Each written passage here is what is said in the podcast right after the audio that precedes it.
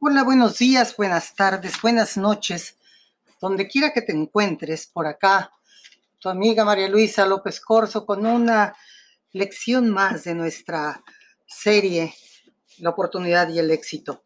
El día de hoy tengo muchas ganas de leerte completo, un, todo un episodio de un libro que hemos estado siguiendo, que es la Universidad del Éxito de Ocmandino porque está llena de experiencia, llena de, enseñanzas que verdaderamente creo que te pueden ser muy útiles. A mí me ha fascinado la historia y de alguna manera, saltándome algunos pequeños párrafos, te la voy a leer porque vale la pena. El capítulo de hoy se llama Cómo recuperarse del fracaso. Y empieza así. Es una lección que nos va a dar Frederick Van Rensselaer Day.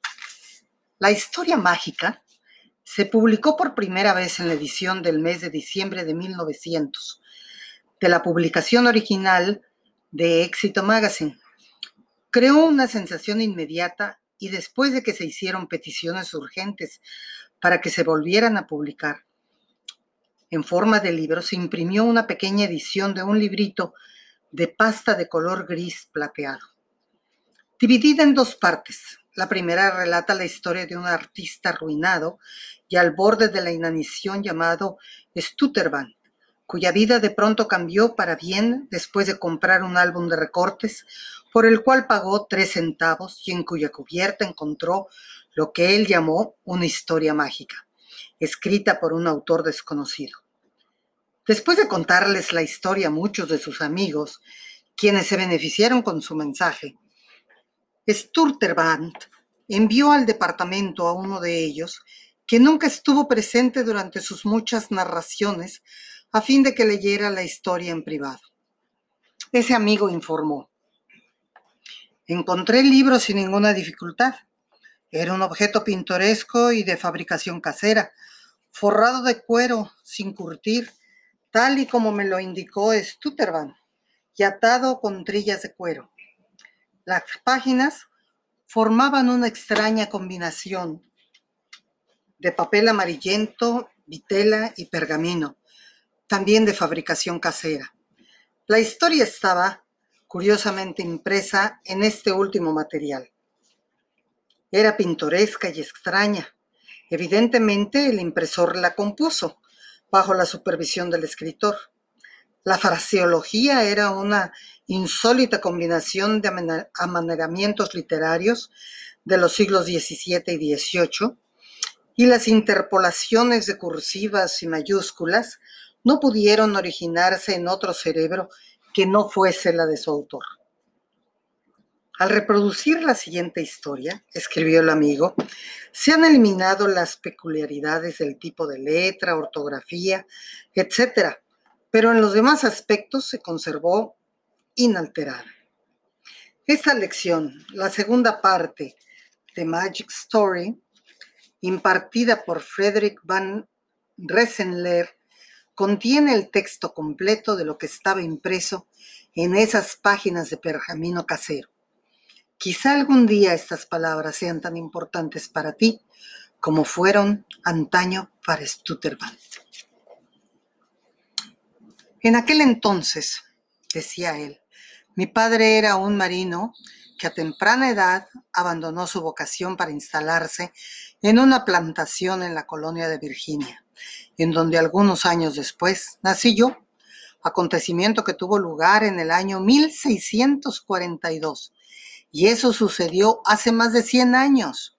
Mejor habría sido para mí, padre, si hubiese atendido el sabio consejo de mi madre de que siguiera el llamado de su vocación. Pero él no lo dispuso así, y el buen navío que capitaneaba fue trocado por las tierras de las que he hablado. Aquí empieza la primera lección que debe aprenderse. Y la lección es, el hombre no debe pasar por alto cualquier mérito que exista en la oportunidad que tiene en la mano, recordando que mil promesas para el futuro no tiene ningún peso contra la posesión de una sola moneda de plata. Cuando llegué a los 10 años de edad, el alma de mi madre emprendió el vuelo y dos años después de eso, mi digno padre la siguió. Yo, por ser único hijo, me quedé solo. Si bien había unos amigos que durante algún tiempo me cuidaron, es decir, me ofrecieron hogar bajo su techo, algo que aproveché durante un lapso de cinco meses, de las posiciones de mi padre no recibí nada. Pero en la sabiduría que llegó con los años me convencí de que su amigo bajo cuyo techo viví en ese tiempo lo había despojado de todo y por consiguiente me había defraudado también a mí. De la época de mis 12 años de edad hasta que cumplí 23, no voy a hablar aquí, puesto que esa época no tiene nada que ver con mi narración. Pero algún tiempo después, teniendo en mi poder la suma de 16 guineas que había ahorrado del fruto de mi trabajo, abandoné, abordé, perdón, un barco para dirigirme a la ciudad de Boston, en donde trabajé primero haciendo barriles y de allí en adelante como carpintero en los barcos, aunque lo hacía una vez que el navío había atracado, ya que el mar no se contaba entre mis deseos. La fortuna en ocasiones le sonríe a su futura víctima, por pura perversidad de su temperamento. Tal fue una de mis experiencias. Prosperé y a los 27 años era propietario del astillero en donde menos de cuatro años antes trabajé como empleado. No obstante, la fortuna es una mala mujer que debe ser dominada. No se la puede mimar. Y aquí empieza la segunda lección que debes aprender. La fortuna siempre es elusiva y solo se la puede retener por la fuerza. Trátenla con ternura y lo abandonará por un hombre más fuerte. Pienso en esto que no es muy diferente a algunas mujeres que conozco. Poco más o menos en esa época, el desastre que uno de mis heraldos de los espíritus quebrantados de la resolución perdida me hizo una visita. El fuego devastó mis astilleros, sin dejar en su senda ennegrecida otra cosa que no fuese deudas, las cuales yo no tenía monedas suficientes para poder, para pagar. Acudí a buenos amigos, según yo, para ver quién me podía ayudar. Pero nada, no logré obtener la ayuda de nadie. Estuve más de un año detenido detrás de los muros de la prisión por no poder pagar mis deudas y cuando al fin salí, ya no era el mismo hombre feliz y lleno de esperanza, satisfecho con su suerte y confiado en el mundo y en su gente que había ingresado en la cárcel. La vida tiene incontables sendas y de ellas el mayor número conduce hacia abajo. Algunas son escarpadas, otras menos abruptas, pero en última instancia no, por, no importa cuál sea su ángulo de inclinación, todos llegan al mismo punto de destino, el fracaso. Y aquí va la tercera lección. El fracaso solo existe en la tumba. El hombre, por el hecho de estar con vida, todavía no ha fracasado. Siempre puede darse vuelta y ascender por la misma senda por la cual ha descendido. Y tal vez haya otra menos abrupta, aunque lleve más tiempo lograr y más adaptable a su condición. Cuando salí de la prisión me encontraba en la miseria. No tenía un céntimo en donde en donde caerme muerto, no había una sola cama, no tenía yo nada que comer. Pero era un trabajador hábil, así que pronto encontré un empleo por un buen salario. Pero después de, después de saborear el fruto de las ventajas mundanas, me dejé invadir por el descontento. Me convertí en un ser moroso y taciturno. Así que, para animar mi espíritu y para olvidarme de las pérdidas sufridas, pasaba las, pasaba las noches en la taberna. No es que bebiera un exceso de licor, excepto que en ocasiones, ya que siempre he sido más bien abstemio, sino que podía reír y cantar, charlar y divertirme con mis holgazanes compañeros que ahí podría incluirse la cuarta lección. La cuarta lección sería, busca a tus camaradas entre los laboriosos, ya quienes disfrutan del ocio le mimarán y minarán tus energías. En esa época me complacía en relatar historias de todos mis desastres a la menor provocación, vituperiando a quienes culpaba por haberme dañado, porque no se habían dignado acudir en mi ayuda. Y lo que es más, encontraba un deleite infantil en hurtarle a mi patrón unos cuantos momentos del tiempo por el cual me pagaba y lo hacía todos los días. Una cosa casi más deshonesta que un robo directo. Este hábito continuó y arraigó en mí hasta que amaneció un día en que me encontré no solo sin empleo, sino también sin ninguna recomendación, lo que significaba que no podía esperar encontrar trabajo con ningún otro patrón en la ciudad de Boston. Y entonces fue cuando me consideré un fracaso. Puedo comparar mi condición en esta época con algo muy parecido a la situación de un hombre que al descender por el risco de una montaña pierde su punto de apoyo y mientras más abajo se desliza, más rápido cae. También he escuchado esta condición descrita por la palabra ismaelita, que según entiendo es un hombre cuya mano se alza en contra de todos y que piensa que la mano de todos los demás se alza en su contra. Y aquí empieza la quinta lección. El ismaelita y el leproso son iguales, ya que ambos son abominaciones ante la mirada del hombre, aun cuando difieren mucho, pues el primero puede recuperar la salud, el primero es enteramente resultado de la imaginación, en tanto que el último tiene envenenada la sangre. No hablaré mucho de la degeneración de mis energías. Nadie tolera mucho tiempo cuando alguien ahonda en sus infortunios. Pero lo que sí te puedo decir es que este hombre anduvo del tingo al tanto y llenándose cada vez más de miedo para poder regresar a tener una vida normal. El temor es lo que deporta del cuerpo del al, alma del hombre y lo que convierte en un, en un objeto despreciable. Sin embargo, este hombre, en aquellas profundidades del abismo en el que se eh, mantuvo, tuvo varias premoniciones. De repente, en una noche, despertó muy agitado y vio la presencia de alguien que le dijo, soy lo que soy. Y él preguntaba, ¿quién eres? Y aquella imagen le decía, soy aquel que tú fuiste, soy quien puedes volver a ser.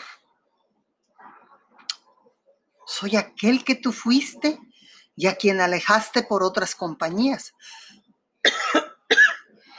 soy el hombre creado a imagen de Dios, que otrora poseía tu cuerpo. Antaño moramos juntos en tu interior, no en armonía, pues eso jamás puede ser Tampoco en unidad, porque eso es imposible, pero sí como inquilinos comunes que rara vez lucharon por una plena posesión. En aquel entonces tú eras una cosa insignificante, pero te convertiste en un ser egoísta y exigente hasta que yo me, no me fue posible morar contigo, por lo cual me alejé. En todo cuerpo humano que nace en este mundo hay una entidad positiva y una entidad negativa. Cualquiera de ellas que se ve favorecida por la carne resulta la entidad dominante. Entonces la otra se inclina a abandonar su habitación, ya sea temporalmente o para siempre. Yo soy la entidad positiva de tu ser. Tú eres la entidad negativa. Yo poseo todas las cosas. Tú no posees nada. Ese cuerpo que ambos habitamos me pertenece, pero está impuro y no moraré en su interior. Purifícalo y yo tomaré posesión. ¿Por qué me persigues? Le pregunté a la presencia. Tú me has perseguido, no yo a ti.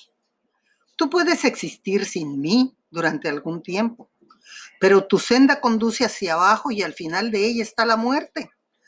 Ahora que te aproximas al fin, deliberas pensando si no sería atinado limpiar tu casa e invitarme a entrar. Entonces sepárate del cerebro y la voluntad, purifícalos de tu presencia, solo con esa condición volveré a ocuparlos de nuevo. El cerebro ha perdido su poder, balbucié, y ahora la voluntad es débil. ¿Podrías repararlos? Escucha, manifestó la presencia, irguiéndose por encima de mí en tanto que yo me acobardaba abyecto a sus pies.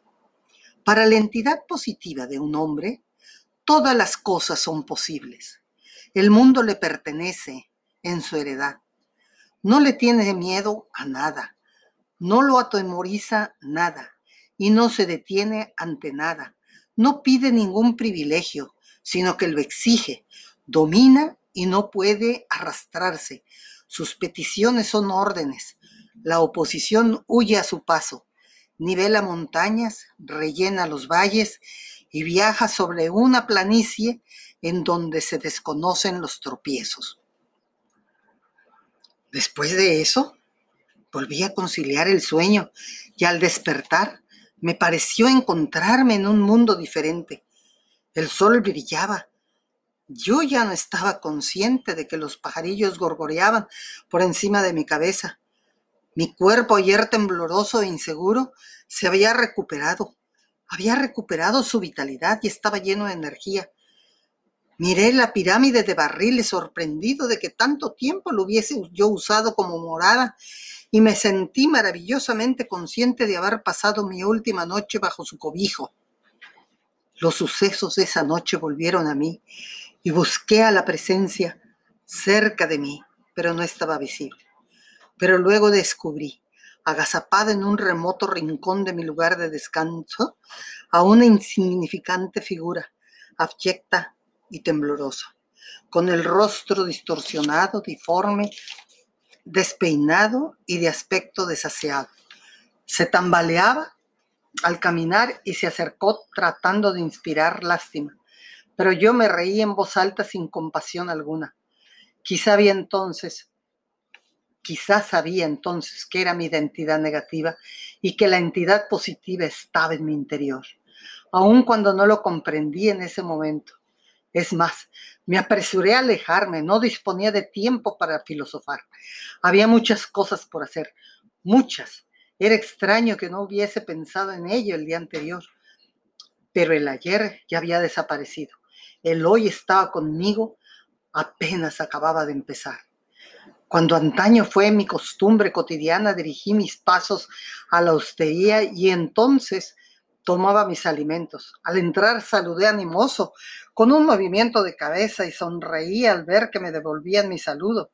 Los hombres para quienes había pasado inadvertido durante meses se inclinaban amables al cruzarme con ellos en el camino. Me dirigí al baño y luego me pasé a la mesa a desayunar a desayunar. Después de, al pasar por la cantina, me detuve durante un momento para indicarle al hostelero. Ocuparé la misma habitación que tenía antiguamente por si por casualidad está libre. De no ser así, cualquier otra estará bien. Me puede dar esa. Al salir, me dirigí apresurado a la fábrica de barriles. En el patio había un gran carromato y los hombres la cargaban de barriles para embarcarse. No hice pregunta alguna, sino que tomando los barriles empecé a lanzarlo a los hombres que estaban arriba de la carreta. Una vez que terminé me dirigí al taller. Había un banco desocupado y reconocí que nadie lo usaba por toda la basura acumulada encima de él. Era el mismo en el que antes trabajaba. Despojándome de mi saco, pronto lo limpié de impedimentos un momento después estaba sentado con el pie en el pedal de la palanca, desbastando duelas. Fue una hora después cuando el capataz entró a la habitación y sorprendido al verme hizo una pausa. A mi lado ya había un montón de duelas bien desbaratadas, ya que esos días yo era un excelente obrero. No había otro mejor. Pero he aquí, ahora la edad que he privado de mi habilidad. Repliqué a su silenciosa pregunta con una frase breve pero clara. He vuelto a trabajar, señor. Hizo una señal de asentimiento y continuó el camino, revisando el trabajo que los demás, aunque de vez en cuando echaba una mirada en mi dirección. Y aquí termina la sexta y última lección, que debe ser aprendida, aun cuando hay algo más que decir, ya que desde este momento volví a ser el hombre de éxito que antes de que transcurriera mucho tiempo era propietario de otros astilleros y había adquirido una buena cantidad de bienes mundanos. Imploro a quien lea mis palabras que atienda las siguientes advertencias, ya que ellas, de que ellas depende la palabra éxito y todo lo que implica. Y las lecciones serán estas. Cualquier cosa buena que desee le pertenece. Solo tiene que estirar la mano y tomarlo. Otra, sepa que la conciencia de la fuerza dominante en su interior es la posesión de todas las cosas que pueden obtenerse. Otra, no tenga temor de ninguna clase, de ninguna forma, ya que el temor es uno de los ayudantes de su entidad negativa. Otra, si tiene alguna habilidad, aplíquela el mundo debe aprovechar, aprovecharla y con consiguiente también usted. Otra, haga de su identidad positiva que sea su compañera cada día y cada noche. Si sigue sus consejos, no podrá equivocarse. Otra, recuerde la filosofía es un argumento. El mundo que le pertenece es una acumulación de hechos. Otra, Así que vaya y haga aquello que en su interior sabe que debe hacer. Haga caso omiso de cualquier cosa que pudiera desviarlo de su propósito. No pida a hombre alguno permiso para actuar. Haga lo que tenga que hacer. Pero cuidado, la entidad negativa pide favores, la entidad positiva los concede. La fortuna espera a cada paso que dé. Apodérese de ella, átela, reténgala, porque suya, le pertenece. Empiece ahora teniendo en mente estas advertencias. Estire la mano y apodérese de lo positivo que quizá nunca ha empleado, salvo en emergencias graves. Y la vida es una emergencia de lo más grave. Su identidad positiva, su entidad positiva, emergencia, emergerá, perdón, y se encuentra ahora a su lado. Purifique su cerebro y refuerce su voluntad. Ella tomará posesión, ella le servirá. Empiece hoy por la noche. Inicie ahora mismo esta nueva jornada. Esté siempre en guardia. Cualquiera que sea la entidad que lo controle, la otra ronda a su lado. Esté en guardia para que no penetre el mal, aun cuando solo sea por un momento. Mi tarea ha terminado. He escrito la receta para el éxito. Si se sigue, no puede fallar. En lo que no se me haya comprendido del todo, la entidad positiva de quien quiera que lea mis palabras compensará la deficiencia. Y sobre este mejor yo mío coloco el peso de impartir a las generaciones por venir el secreto de este bien que todo lo invade, el secreto de ser lo que en su interior tiene capacidad de ser. Esta es una lección hermosa que después encontrarás también el escrito. En, si me mandas un mensajito, te mando la lección por escrito. Recuerda que estas son lecciones gratuitas que de alguna manera pueden llenar tu alma y pueden cambiar tu vida. Recomiéndame si quieres por allí con tus amigos. Lo hago con mucho gusto. Gracias y que Dios te bendiga.